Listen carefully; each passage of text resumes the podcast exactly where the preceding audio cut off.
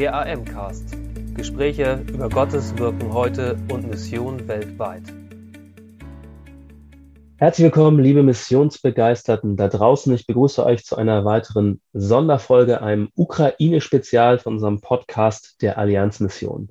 In diesen Sonderfolgen berichten wir über Menschen an verschiedensten Ecken und Enden der Welt, die vom Krieg in der Ukraine betroffen sind, die helfen, die ähm, äh, ja, Reich Gottes bauen, auch in diesen schwierigen Zeiten. Und heute bin ich verbunden mit David Nowak.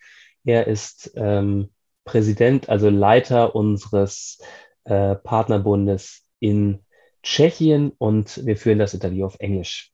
David Nowak, welcome to the podcast. Thank you. Hello. David, you are president of the Cirkev Bratska, our partner church covenant in the IFEC in the Czech Republic. Um, please provide a short overview about the Cirkev Bratrska. Did I pronounce it right? Yes, yes. Uh, so very basically, it's I would say typical evangelical church with all typical evangelical emphasis, which means authority of the Bible, uh, like what else, uh, uh holy life or oh no, holy life, some sanctification. Can I say that? Mm. Then then uh, emphasis on uh, fellowship, Christian fellowship, that you as a Christian should be also part of the church, and you become. And then another emphasis is necessity to be born again if you mm-hmm. want to be a member of our church. Mm-hmm. So all these, I would say, very common or typical evangelical emphasis. So far, it is the, the largest evangelical denomination in, in, our country. We have about 70 uh, churches uh, and uh, another 50, 60 like more churches. we mm-hmm. call it preaching stations mm-hmm. all around Czech Republic. Okay. So, mm, why would someone become the president of uh, the church covenant in the Czech Republic? How did uh, God put you to this position? Long long this, question. my this uh, it's even my question how is it possible?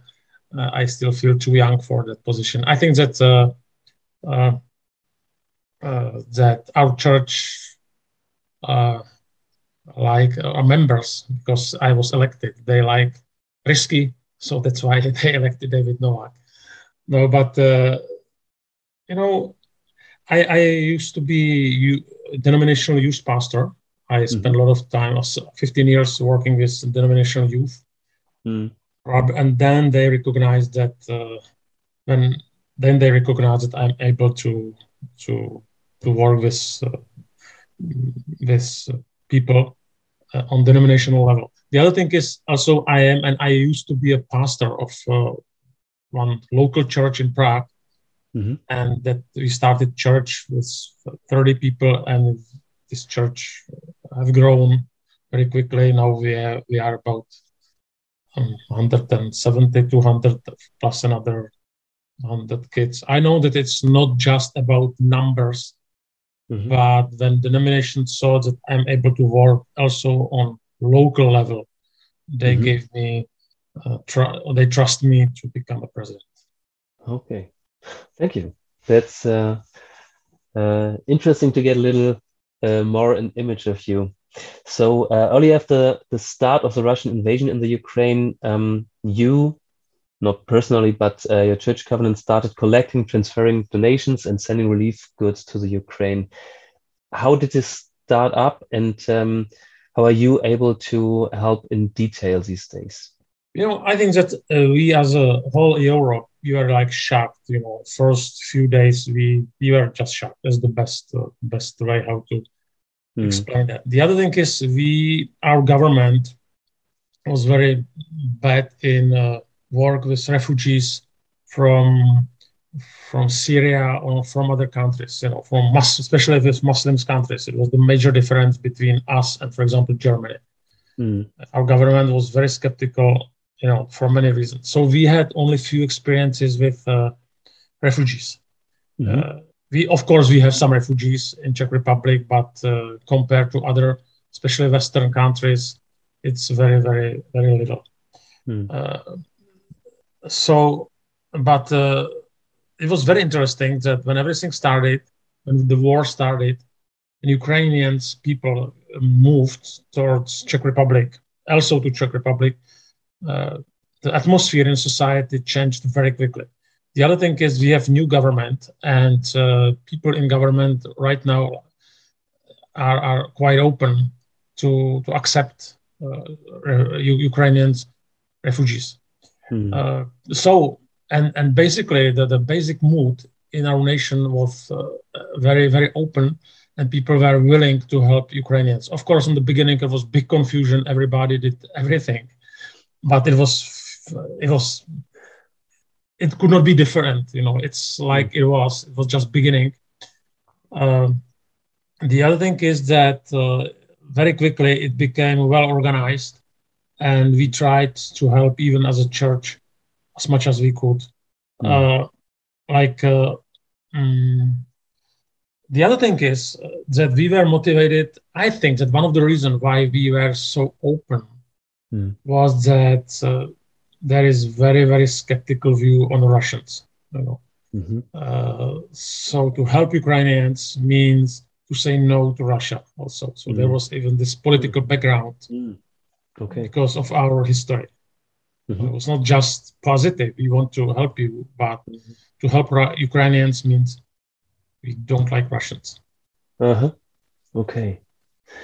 Um, although the Czech Republic has no direct border to the Ukraine, some of your churches also became shelter for Ukrainian refugees in Zeti Mayak, yes, yes, and so on. I'm, I'm not good in pronouncing all those. Um, what what reports you uh, do you hear from those churches who um, welcomed refugees?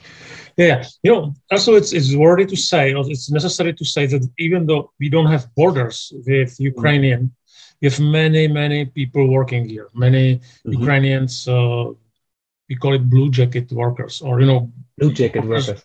Okay. Yeah, I don't know if you understand what, what I mean. Like mm -hmm. workers who work on the, I don't know how to say that, who are working on like manual workers, manual okay. workers. Yeah. yeah. And they are very good, very good work ethics. Of course, they are people, so like everywhere, but very high work ethic and yeah. Mm. So, uh, so we have experiences with uh, with uh, Ukrainians. Mm. Also, the the, the t- towns you mentioned, uh, there are already or were already Ukrainians minorities. Okay. So basically, many Ukrainians went and they tried to join already existing minorities. You know, and uh, also these churches they have some facilities that there was also good that they could open some mm. of their sanctuaries. Uh, you know, do you call it sanctuary or you know what? Churches basically, church, church building. buildings. Yeah. yeah. yeah. Or even the churches they did. It was not just church buildings, but uh, for example, they have some hostel or used to, you know, mm-hmm. or hotel. Yeah. So they open it and they use it as a sometimes transition point. Okay. Or sometimes uh, as a accommodation. Okay. For Ukrainians, and it worked, and it still works. Mm. Yeah. Of course, you know, by the how as time went, it was more and more difficult because uh, you know we know that everybody who did it know that it is difficult, you know, to with with, with government, all this paperwork, you know, mm. and, and mm. yeah, sickness and illness of Ukrainians. But it worked, and it works still. Mm-hmm. Okay, so experiencing war in Europe um, frightens many people. You already said that um, saying yes to helping the Ukrainians is also a political saying no to Russia. How does the war in the Ukraine affect the Czech Republic, the the um, the public uh, um, publicity, and also your churches in particular? You know, when I start with the church, when everything started, the church we we had, for example, it never happened before, like prayer chain. You know, for mm -hmm. several we weeks. You know, every 30 minutes, every half hour, people put their names into this prayer chain. It was on internet.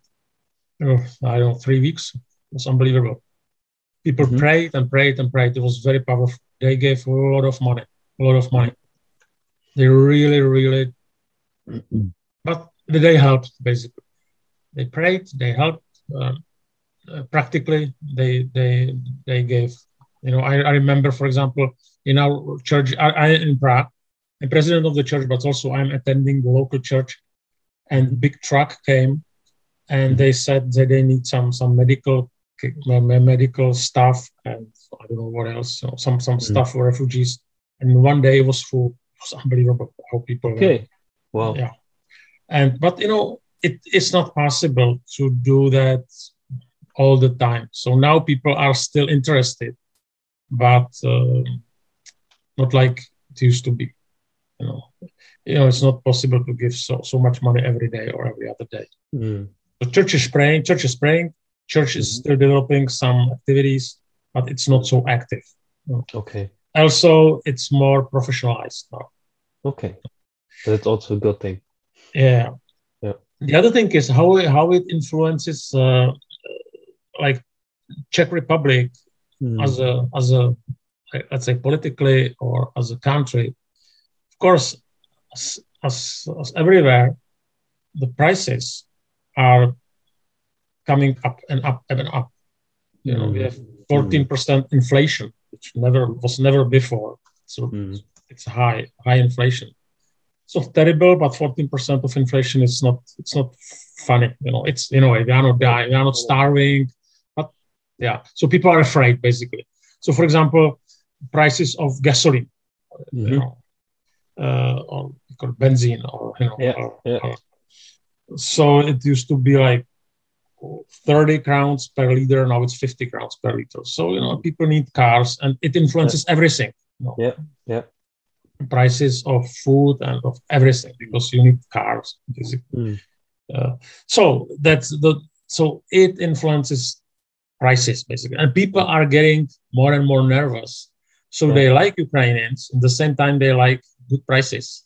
now, yeah, that's the problem. Uh, what we are afraid of uh, that uh, there are more and more always always when such a situations take place there are we call it populist populistic uh, parties mm-hmm. yeah. and they, they have easy solutions you know you will get out uh, you know mm. you are giving too much money to ukrainians you know mm. what about our people you know, our people they don't have mm. you know they don't have um, I don't. They don't have. It's everything is very um, expensive. They cannot afford to go to to for, for I don't know, to, to holidays, for example, yeah. for holidays. And Ukrainians, you know, they have or Ukrainians are coming in. They have nice, for example, clothes. Mm. Are they really refugees if they mm. can afford Adidas uh, sneakers or stupid? You know? Yeah. So that's uh, a dangerous mood in our society we are aware of that, and uh, especially in small villages, uh, small towns, it is it is I would say like dangerous atmosphere. Yeah. So we pray for um, better situation, and I'm sure that it's not just in Czech Republic; it will be everywhere. Yeah. Um, where do you see God working in this moment, in the midst of all this suffering and war? You know, I think that there are a few first, you know, we pray more, definitely. Mm-hmm. We know how our world is extremely fragile. That's mm-hmm. one thing. You know, we knew that before, but immediately you realize that the war is nearby, and you see that uh, the Russia is really, it, it's like ISIS, you know, it's like terroristic, uh, but it's bigger. It's terroristic, terrorist mm-hmm. state, mm-hmm. and Putin is, it is uh, like somebody like Hitler or Stalin. So it is very dangerous, and people are afraid, and people are afraid. They are afraid, and they pray. Yeah, we really, really, we, we realize how fragile and uncertain are, that we are very fragile, and that our world is uncertain. Even though we are living in Western country and still we are rich, very rich country. That's one thing. The other thing is uh, I realize that our people are not as bad as a, as I sometimes thought. You know, when they see that people are in need, they are able to sacrifice something. So mm. I am proud of our people from our church, even from our nation. Some people, of course. Mm. Uh, also, I, also, I think that when you are afraid, when you pray more, you learn how to trust. Uh, you know, is that some some some verses in the Bible about trust, not trusting in God, are mm. becoming more real. That's mm-hmm. also we will learn what generosity means. You know, generosity in terms of money mm. uh, or wealth. That it it teaches us be giving uh, denomination. Mm. The other thing is um, now we are getting bigger now church not because we have great mission but because we have people from ukraine who came to our churches mm. So some churches, uh, not like double, but are just bigger, and we learn, uh, uh, like what does it mean, like to be multi-cultural church. Uh-huh. Intercultural, yeah. The intercultural yeah. church, you know? yeah. Because Ukrainians, they are Slavic, but still they are different. There's a little different mentality, and it's it's good for us. Uh, that's another thing, and uh, yeah, that's basically what I see. Uh, and also, we pray more for our, even for our, our government, for our country, because mm. many of us are afraid of these populistic uh, politicians and populistic uh, political parties because mm. they can take, uh, you know, there will be another elections, and yeah, we know that they are dangerous.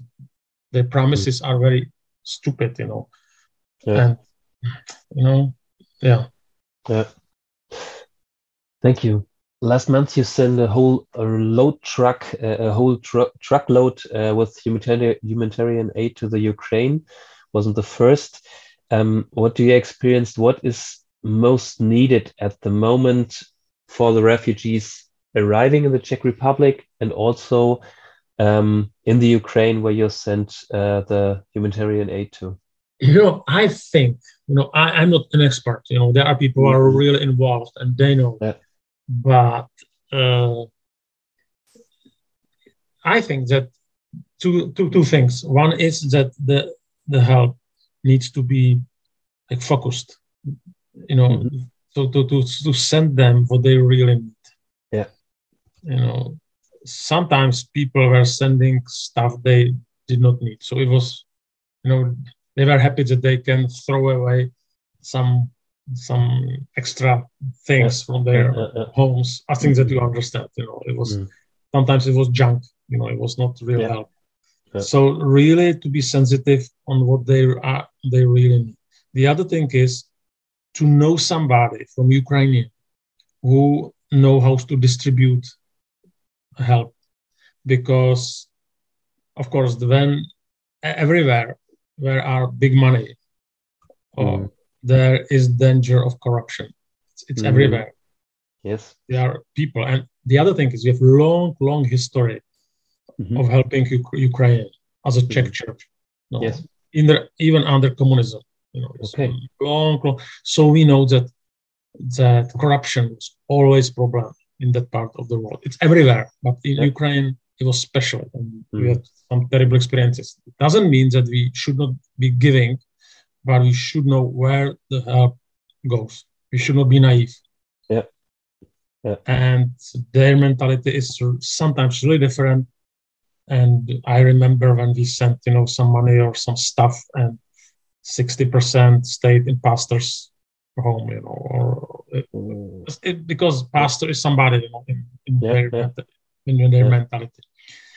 It doesn't mean that it's now what I only want to say is we need to know where money will go and who is responsible for distributing yes. of, of help. And I'm saying that because of long, long, long history yeah. from Ukrainians, people, yeah.